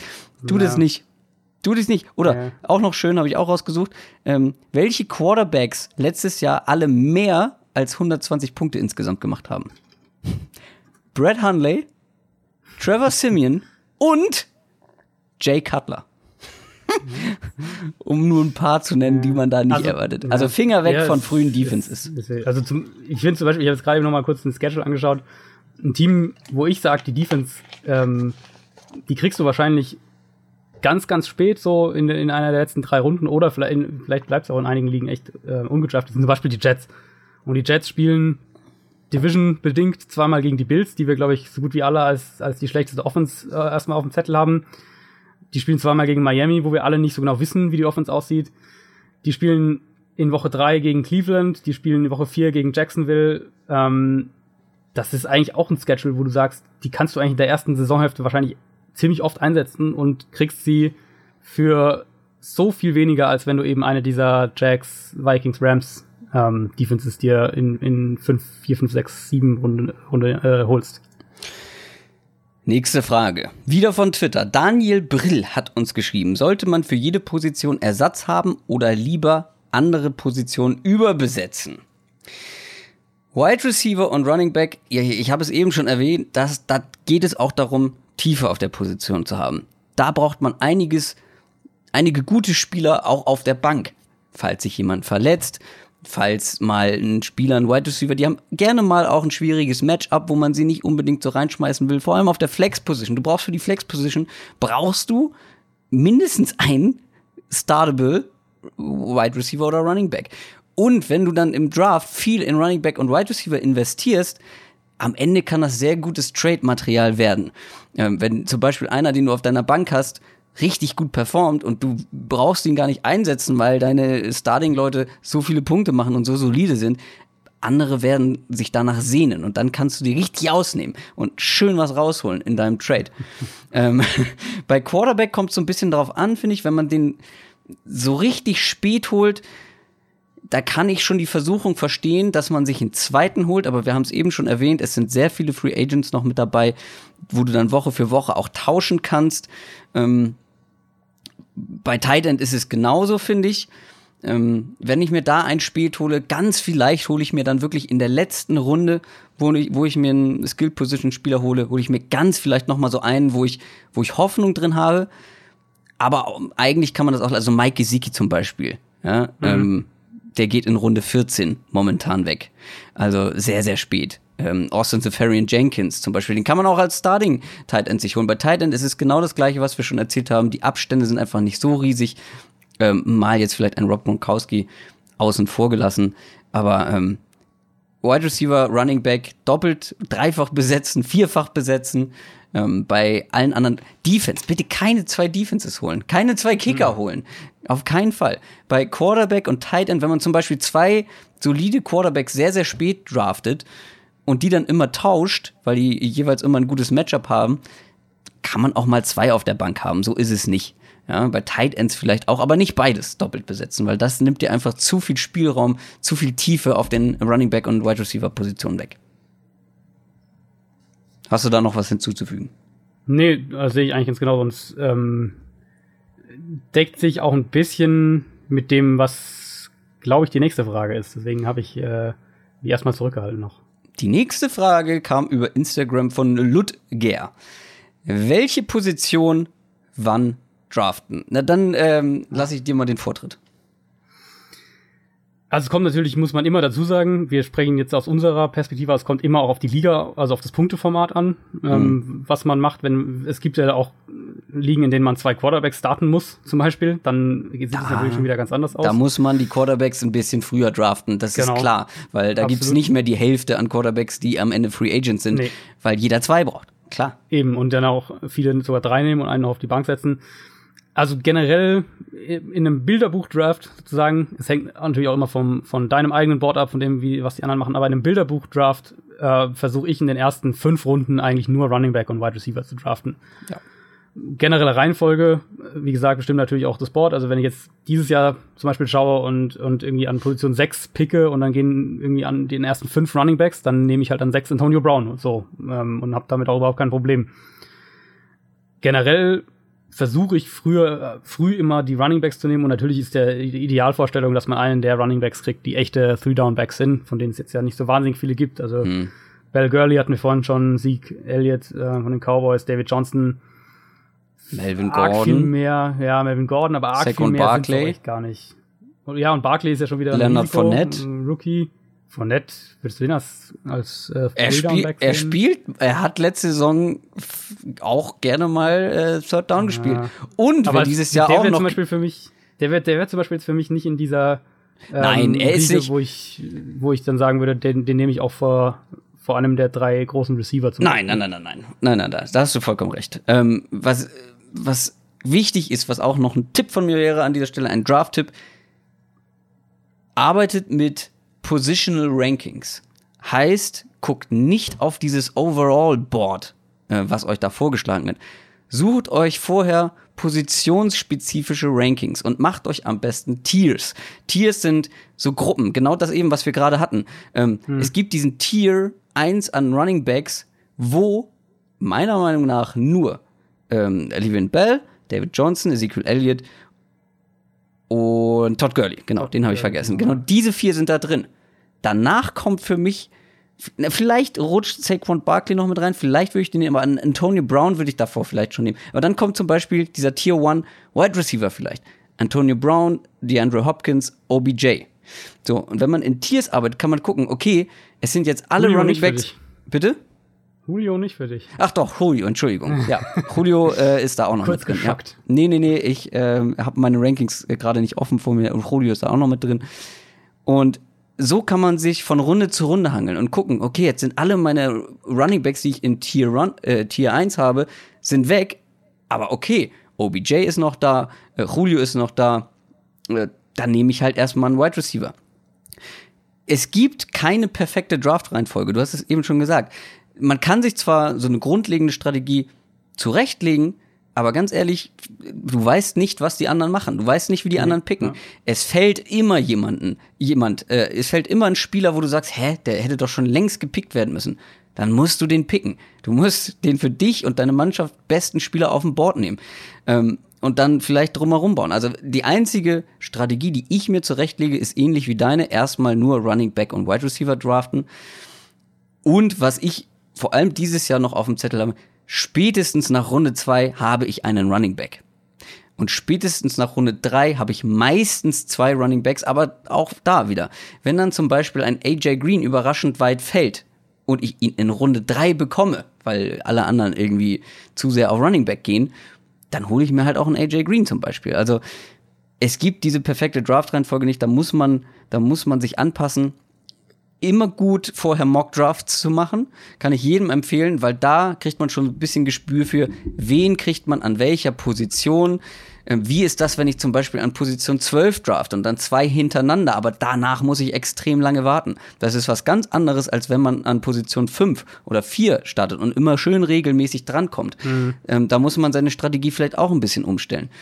Ähm, auch immer die anderen Teams im Auge behalten. Zum Beispiel, ähm, ja, wie viele Running Backs haben die anderen jetzt schon? Okay, die haben schon extrem viele gepickt, dann werden sie wahrscheinlich demnächst alle jetzt schon auf Wide Receiver gehen. Wenn ich noch einen von denen und den Wide Receivern haben will, dann muss ich ihn jetzt holen. Dann muss ich vielleicht ein bisschen, bisschen reachen. Ähm, also da muss man variabel sein, Mock Drafts machen. Das ist, ähm, das, da kriegt man einfach ein gutes Gefühl wer und mit diesen Positional Rankings arbeiten. Das hilft. Und wenn ihr nicht wisst, welche ihr nehmen sollt, weil es so viele im Internet gibt, meine wird es auch noch bald geben. Und ich werde auch noch kleine Mini-Podcast-Folgen für Patreon für unser Special Team dazu aufnehmen, ähm, wie ich so die einzelnen Positionen, vor allem Running Back und Wide Receiver, einschätze dieses Jahr. Wolltest du noch was zu der Frage sagen? Ich habe dich so abrupt ähm, unterbrochen. Nee, nee, alles gut. Dann kommen wir zur nächsten Frage, kommt auch von Instagram. MN9227. Was ist eure Draft-Strategie? kommen wir zur nächsten Draft-Strategie. Aber da gibt's schon eine, finde ich. Nämlich, er fragt direkt nach den mittleren und späten Runden. Auch da, finde ich, kommt es ein bisschen drauf an, wie sich der Draft, wie sich euer Draft entwickelt. Und da ist auch noch ein ganz wichtiger Tipp, den ich äh, euch mit auf den Weg geben will, vor allem für Anfänger. Der Mix macht's. mein ehemaliger äh, Arbeitgeber beim Radio, der hatte das mal als Claim. Der Mix macht's. Und bei Fantasy Football trifft es wahrscheinlich eher zu als im Privatradio. Ähm, wenn ihr zum Beispiel, ich habe das vorhin schon angedeutet, wenn ihr zum Beispiel ihr ein paar riskantere Spieler, ein Tyreek Hill, ein Elvin Kamara vielleicht auch, ja, wo so ein bisschen, oder Delvin Cook, wo man zwar glaubt, die werden extrem stark performen, aber man weiß es noch nicht so richtig. Dann solltet, ihr solltet euch nicht eine Mannschaft nur aus solchen Spielern zusammenstellen, sondern ihr braucht auch so ein paar Leute, wo ihr wisst, alles klar, die werden eine gewisse Baseline haben. Ähm, sind zwar dann vielleicht keine sexy Picks, ähm, wie man das wie man das so schön sagt, sondern halt so ein Lamar Miller. Der wird Starting Running Back einer NFL Offense sein ähm, der wird seine Punkte machen und der geht momentan so spät, der hat dann einen gewissen Value. Und Value ist beim Fantasy alles. Das heißt, ab einer gewissen Position ist auch selbst ein Lamar Miller, den ich im Real-Life-Football extrem langweilig finde, ist er für mich relevant. Weil er dann für seine Position, wo ich ihn drafte, Punkte machen wird oder genug Punkte machen wird, um diese Position dann auch zu rechtfertigen. Ähm, oder auch ein Mix, was so ja Team Spieler angeht. Ich habe neulich, schöne Grüße an der Stelle, hat mir jemand von euch ein ähm, Screenshot von einem Roster geschickt. Da waren einfach, glaube ich, sechs Patriots-Spieler dabei. Tut das nicht. Weil, ganz ehrlich, dann haben die Patriots mal ein schlechtes Spiel und eure komplette Fantasy-Truppe ist am Arsch. Die macht dann keine ja, Punkte. Ja. Ich weiß, bei den Patriots wird es nicht allzu oft vorkommen, vielleicht wie jetzt bei einer anderen Mannschaft. Aber mixt auch da durch. Mixt generell durch. Holt euch nicht nur Rookies holt ihr euch aber auch nicht nur Leute, nicht nur Veterans, ja, nicht Marshawn Lynch und Lamar Miller in einem Starting Roster haben, sondern vielleicht auch ein paar Leute mit mehr Upside, wo man sagt, okay, die können sich auch noch positiv entwickeln. Für mich in den mittleren und späten Runden, jetzt bin ich noch gar nicht zu der Frage gekommen, ne? Für mich zu den mittleren und späten Runden ist ganz klar natürlich mittlere und späte Runde, da kommen auch dann irgendwann die äh, Quarterbacks und Tight Ends in Frage. Aber so an Running Back und Wide Receivers das sind dann nur noch Bankspieler, weil ich habe bis dahin meine Starting-Position für Running Back und Wide Receiver und Flex-Position habe ich voll. Dann gilt es, sich Bankspieler zu holen. Und Bankspieler, da tendiere ich sehr häufig zu Leuten, die extrem viel Upside haben. Beispiel. Chris Godwin, über den haben wir schon gesprochen, bei den Bucks. Den kriegt man super spät. Ähm, der könnte aber im Laufe der Saison echt Fantasy-relevant werden. Ähm, ein Nahim Heinz zum Beispiel, auch der. Ganz, das ist jetzt wirklich für die ganz späten Runden. Aber auch in den mittleren Runden. Kommt darauf an, wie der Draft vorher verlaufen ist. Wenn ich vorher so ein paar riskantere dabei habe, dann hole ich mir da so einen soliden Running Back vielleicht noch, den man zur Not mal reinwerfen kann, wenn das mit einem anderen Spieler nicht so geklappt hat, wie man sich das vorstellt. Also wie gesagt, einfach durchmixen und in den, vor allem in den späten Runden hole ich wirklich Leute, die können explodieren oder sie tun es nicht und dann droppe ich sie für Leute, die halt explodieren, aber noch auf dem Waiver Wire ähm, zu holen sind. Aber da hole ich mir keine Leute mit. Da hole ich mir keinen Frank Gore. Hm. Weißt du, Frank Gore ist so einer, der wird ja. nicht überraschend stark sein die Saison. Der hat eine gewisse Baseline vielleicht. Ähm, den hole ich mir in den späten Runden nicht. Da hole ich mir Leute mit Upside. Ja, das habe ich ganz genauso. Ich, ähm, mittlere Runden hier und da noch mal einen sicheren Backup und ansonsten einfach, also Bye Weeks beachten natürlich, dass man jetzt nicht sich vier, vier Spieler in den späten Runden holt, die alle in Week 8 ihre Bye Week haben. Aber ich Aber finde, Bye Weeks werden äh, irrelevanter, je später diese Bye Week absolut. ist. Also und bei Woche 8 ist schon der Pick auch ist. Also genau. Ähm, weil du ja da nicht davon ausgehst, dass die alle dann irgendwie gleichzeitig, dass du die alle als Starter brauchst in der in dem Zeitraum. Genau. Ähm, also Bye Weeks werden Spaß haben auch einfach, finde ich. Also ich finde da ist auch echt diese Late Round Picks ähm, dann gönn dir halt den, den dritten Receiver von deinem Team, weil du glaubst, der ist, äh, den hast du irgendwie echt hoch auf dem Zettel und den haben andere vielleicht noch nicht so hoch. Oder ja. dein, den Spieler, den du im College mochtest, wo du glaubst, der ist besser als die anderen denken. Ähm, das sind Picks, die ja letztlich keinen also ihr gebt ja nichts auf, wenn ihr jetzt in Runde 12 oder 13 oder 14 äh, euch den fünften Running Back holt und der ist halt dann Running Back A und nicht Running Back B. Also das ist ja letztlich auch wahnsinnig, wahnsinnige Glückssache, wer da dann vielleicht einschlägt und wer nicht. Kommen wir schon zur letzten Frage. Chris Holling hat bei Twitter gefragt, wie gefährlich ist es, einen Second-Year-Spieler, der im letzten Jahr richtig performt hat, in Klammern Camara oder Hunt, im nächsten Jahr hoch zu draften? Gibt ja einige Beispiele, wo das zweite dann eher schwach war. Das ist keine so einfache Frage. Und ich finde auch nicht, dass man die grundsätzlich beantworten kann. Nee. Da muss man von genau. Spieler zu Spieler gucken. Und man spekuliert ja auch ein bisschen. Wir haben jetzt über Camara schon gesprochen vorhin.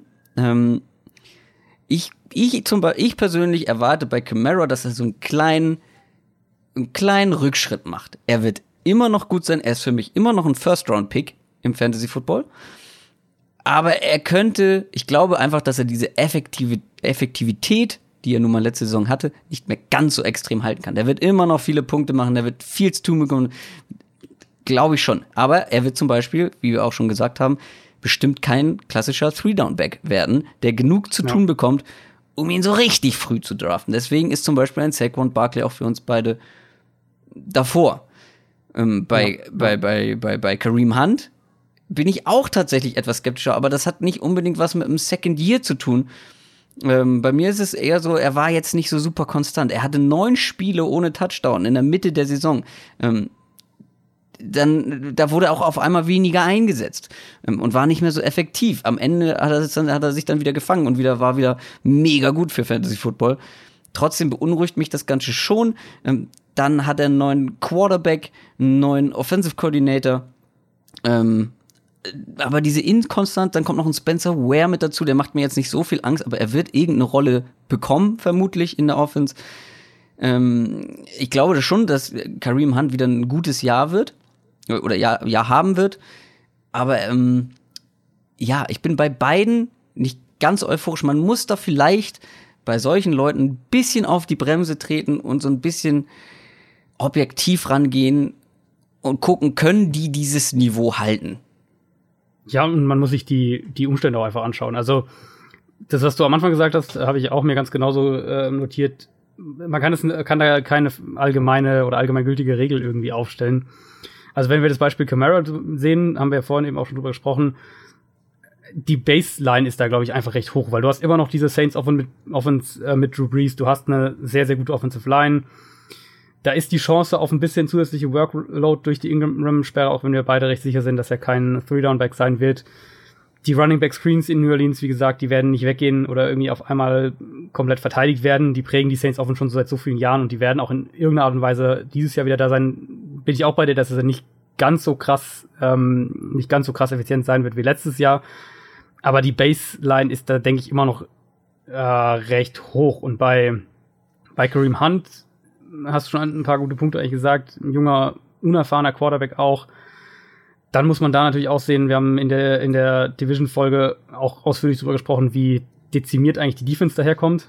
Sprich, im Umkehrschluss, die Chiefs könnten häufiger mal in Shootouts kommen, die Chiefs könnten häufiger mal zurückliegen, weil die Defense nicht so mm, gut ist. Absolut. Und dann ist dein Run-Game gleich wieder ähm, so ein bisschen aus dem Fenster. Schedule beachten, sprich schauen, gegen wen spielen die denn eigentlich so in dieser Saison? Haben die einen, einen guten Schedule gegen Teams, wo man jetzt nicht unbedingt eine Top-Run-Defense erwartet oder, oder spielen die hier gegen in der Division mit lauter starken Defensive Lines und Run-Defenses? Also wenn wir jetzt bei Running Backs sind natürlich. Das ist alles so eine Sache, also Fantasy Football und da kommt es natürlich, ist natürlich die starke Verzahnung mit, mit realem Football, ähm, wie krass einfach, einfach die Umstände eine Rolle spielen und ähm, wie krass die, die Situation einfach beachtet werden muss. Also wie ist die Quarterback-Situation, wie ist der, der Rest der Offense aufgestellt, ist, ist da Kontinuität zum letzten Jahr, ist da ein kompletter Umbruch, gegen wen spielen die, wie sieht die Division aus, weil gegen die spielt man ja nun mal gegen jedes Team zweimal im Jahr.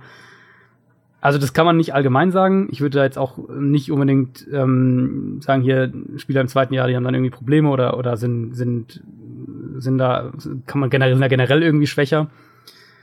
Aber man muss auf die Situation schauen. Und wie du gesagt hast, bei Camara Hunt, beide werden, denke ich, einen kleinen Schritt zurück, machen. Wenn ich mich jetzt entscheiden müsste, denke ich aber, dass bei Camara die Baseline höher ist als bei Hunt. Bei Hunt könnte ich mir auch vorstellen, dass er echt eine, statistisch gesehen einen ziemlich deutlichen Schritt zurück macht. Kareem Hunt habe ich in meinen Rankings auch deutlich tiefer als viele andere. Ähm, er landet auch fast nie in meinem Team, weil er, weil da einfach mhm. andere vor sind. Camara zum Beispiel habe ich in manchen Mockdrafts schon an Nummer zwei oder drei weggehen sehen. Das ist dann der Moment, wo ich sage, danke, weil das heißt für mich, es bleibt irgendeiner über an meiner Position, beispielsweise ich drafte an Nummer 6 oder Nummer 7, irgendeiner wird mhm. überbleiben, ähm, den ich früher gezogen hätte und das ist dann wiederum mhm. gut. Ähm, und generell ist bei Fantasy Football auch immer dieses Pendel zu beobachten, was zu weit schwingt. Also, letztes, vorletztes Jahr, nee, wann war, ist schon ein bisschen her, glaube ich, da waren die Running Backs für Fantasy einfach nicht so gut. Da waren es die Wide Receiver. Da wurden in der nächsten, im nächsten Jahr in Runde 1 fast nur Wide Receiver gepickt. Jetzt ist ja. genau umgekehrt. Jetzt waren die Running Backs so stark. Jetzt werden fast nur Running Backs in Runde 1 gepickt. Sollen doch alle irgendwie die ersten sechs Picks Running Backs holen und am Ende bleibt Antonio Brown an Nummer 7 für mich übrig? Ah, bitte. Da sage ich, da, da, da mache ich noch ein paar Handküsse in die Luft. Ne, ein paar Luftküsse. Nee, Handküsse in die Luft ist schwierig, aber also ähm, genau, man kann es nicht generell sagen. Aber bei den beiden ähm, erwarte ich tatsächlich so einen kleinen Rückschritt. Trotzdem werden sie, ich finde auch Kareem Hunt wird eine gewisse Fantasy Football Baseline haben, äh, die einen Pick in Runde Nummer eins rechtfertigen könnte. Also ich glaube, es wird euch niemand den Kopf abhacken, wenn ihr Kareem Hunt in Runde 1 draftet. Wenn ihr ihn in Runde 2 bekommt, umso besser, dann ist der Value höher, weil dann habt ihr schon jemand anderes vorher gedraftet. Es geht immer um Value, liebe Leute. Jetzt habe ich eben schon gesagt, das war die letzte Frage. Das ist eine Lüge. Ich habe noch eine, eine ganz kurze. Ne, zwei noch, zwei ganz kurze. Holger Silaff oder so ähnlich hat bei Insta gefragt, habt ihr eine Liga für mich? Ha, aber hallo. Äh, wir jetzt persönlich nicht, aber vielleicht jemand anderes von unseren Hörern. www.downsettalk.de slash Forum. Da gibt es ein Überraschung Forum, wo unter anderem Fantasy-Ligen sich zusammenfinden. Also zum Beispiel, ihr sucht noch Mitspieler für eure Liga oder ihr sucht generell eine Liga, ähm, weil eure Freunde nicht so Fantasy-Football oder generell keine Football-Fans sind. Da findet ihr welche. Da haben sich schon sehr, sehr viele zusammengetan. Ich glaube, wir sind, gehen jetzt auf die 500 Forumsmitglieder zu. Hm. Da ist ordentlich Alarm, vor allem bei der Fantasy-Partnerbörse. Falls ihr noch eine sucht oder noch Mitspieler sucht, guckt da mal vorbei downsettalk.de. Und jetzt aber wirklich die letzte Frage. Lukas-10 hat bei Instagram gefragt, wann kommt die Auslosung eurer Liga? Jetzt. Jetzt. Ja, diese Auslosung haben wir aus familiären Gründen im Hause Franke schon vor der eigentlichen Podcast-Aufnahme aufgenommen, denn wir haben uns dazu entschlossen, eine Losfee dabei zu haben. Und diese Auslosung, die hört ihr jetzt. Ich weiß, dass jetzt sehr viele Leute von euch gespannt vor dem Podcast-Empfangsgerät sitzen und darauf warten. Äh, es, wir wissen, dass es eine Menge sein werden, denn es haben sich eine Menge Leute beworben. Wie viele waren es am Ende ungefähr? Ja, knapp 150 waren es am Ende. Also knapp also echt, 150. Ja, wirklich krass. Und gerade bis gerade eben, ich habe äh, wirklich, also zehn Minuten bevor wir angefangen haben, ungefähr mit der Aufnahme, habe ich noch die letzte die letzte Bewerbung, äh, ich glaube per Facebook war es bekommen. Also echt stark. Auf allen Plattformen, äh, Twitter, Instagram, Facebook, überall kam sie nur so reingeflogen. Kurz mal zur kleinen Orientierung, wo wir so in den nächsten Jahren hinwollen. Die äh, Fantasy Footballers aus den USA auch ein Podcast, die hatten 700 Bewerbungen für ähm, ihre Hörerliga. Also das ist so das Ziel, ne? Das kann man schon da so sagen. Wir schon nah dran. Ja, wir, ja, da sind wir schon extrem nah dran. Das stimmt. Also, und wir haben, äh, um das Ganze ganz unparteiisch zu machen, eine Losfee dabei. Ganz genau, neben mir, neben mir sitzt meine wunderbare Frau, Janina. Hallo alle. Die, äh, damit es auch schön unparteiisch abläuft, das, äh, das Ganze Auslosverfahren. Also ihr könnt euch das vorstellen, wir sitzen hier vor einem riesigen ähm, Kugelbehältnis ja. und zieht dann die Kugeln raus. Die Lottofee. genau. Ähm, und so werden wir die, die Teilnehmer gleich ermitteln. Zwölf Teilnehmer insgesamt, die wir auslosen werden. Genau, zwölf Teilnehmer. Wir machen eine 14 Spieler-Liga, die wir in zwei Divisions unterteilen. Es gibt die Division Adrian und die Division Christoph. Und ähm, genau, von 150 sind 12 mit dabei. Ich würde sagen, startet einfach mal eure Auslosung und gebt den ersten Namen bekannt, der dabei sein wird. Okay, ich generiere hier mal die erste Zahl. Und diese wäre die 52. Und das Da ist? müssen wir doch. Das ist, jetzt muss nur noch der PC meines Mannes funktionieren. Augenblick. So, da wären wir. Das ist der andere Typ, Ed, der andere Kerl. Herzlichen Glückwunsch. Ja, das ist schon mal, das ist schon mal ein super Name. Ich glaube, wir müssen das, ähm, wenn wir, wir müssen die wiederfinden. ne? Aber die werden sich bei uns melden, da bin ich mir ziemlich sicher. Also, herzlichen Glückwunsch, du bist Teilnehmer Nummer eins, gleich den nächsten hinterher. Und der nächste ist die 108. Und das wäre, Augenblick, ich scrolle und scrolle durch das Excel-Dokument. So, da sind wir auch schon. Alex Müller, at Alexis Sorbas 79. Eieieiei. Ich hoffe ja sehr, dass noch eine Frau dran kommt. Gleich den nächsten hinterher. Nummer drei. Nummer 3 wäre die Nummer 77 und hinter der Nummer 77 verbirgt sich Wandering Westphalian. Ah, Sehr schön. Herzlichen Glückwunsch. Du bist auch in der Hörerliga mit dabei. Genauso wie. Genauso wie äh, der 99. Bewerber, der heißt Arizona Cardinals 66. Ich hab Ja, nicht da, damit ja, zu tun. komm, das ist doch Adrian. Ach komm. Könnt ihr mir doch muss nichts man hier mal sagen, äh, ich, ich bin äh, Cowboys-Fan. Das heißt, Ja. ich habe das Ja, gelost ja, ja. und ähm, Das ist ich doch Adrian. Der wird mit zwei Mannschaften antreten, damit er eine höhere Siegchance hat. Ich sehe das doch. Ach komm. Na gut. Ja, herzlichen Glückwunsch. Ähm, gleich den Genau, nächsten. herzlichen Glückwunsch. Das wäre die 102 und die 102 ist Schalkiri.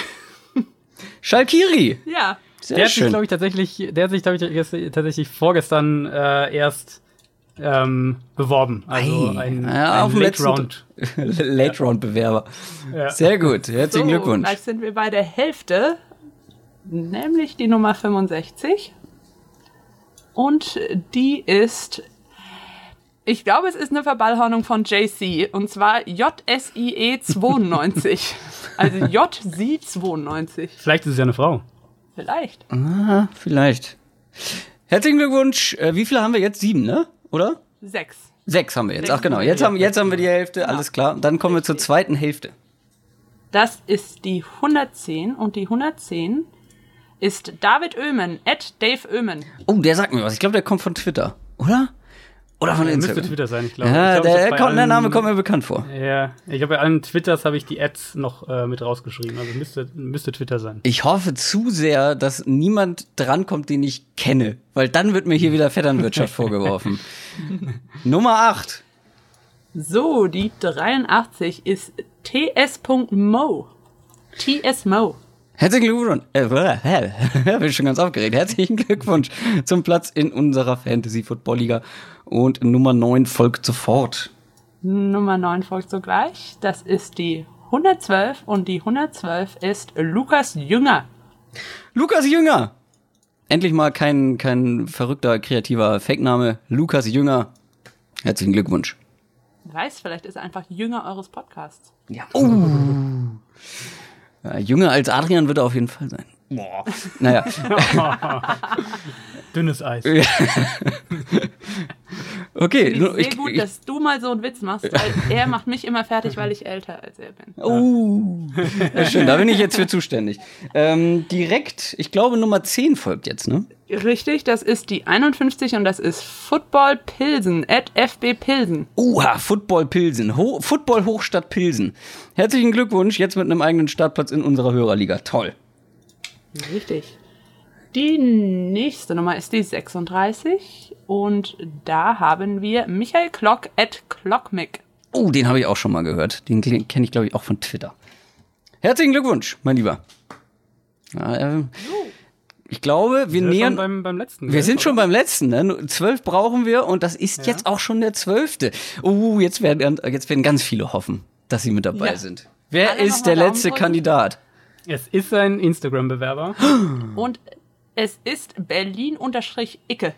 Berlin-Icke? Na, wenn das mal nicht der Icke Domisch ist von ran. Nein, ist er nicht. Äh, das wäre auch noch zu schön gewesen. Äh, ist er nicht. Herzlichen Glückwunsch. Ähm, wollen wir noch mal alle vorlesen, damit auch jeder genau weiß, ob er dabei ist oder nicht? Ist das, Das können wir sehr gerne machen. ist das technisch möglich? Durchaus. Okay. Nummer 1 ist der andere Typ. Ed der andere Kerl. Nummer 2 ist Alex Müller at Alexis Sorbers 79.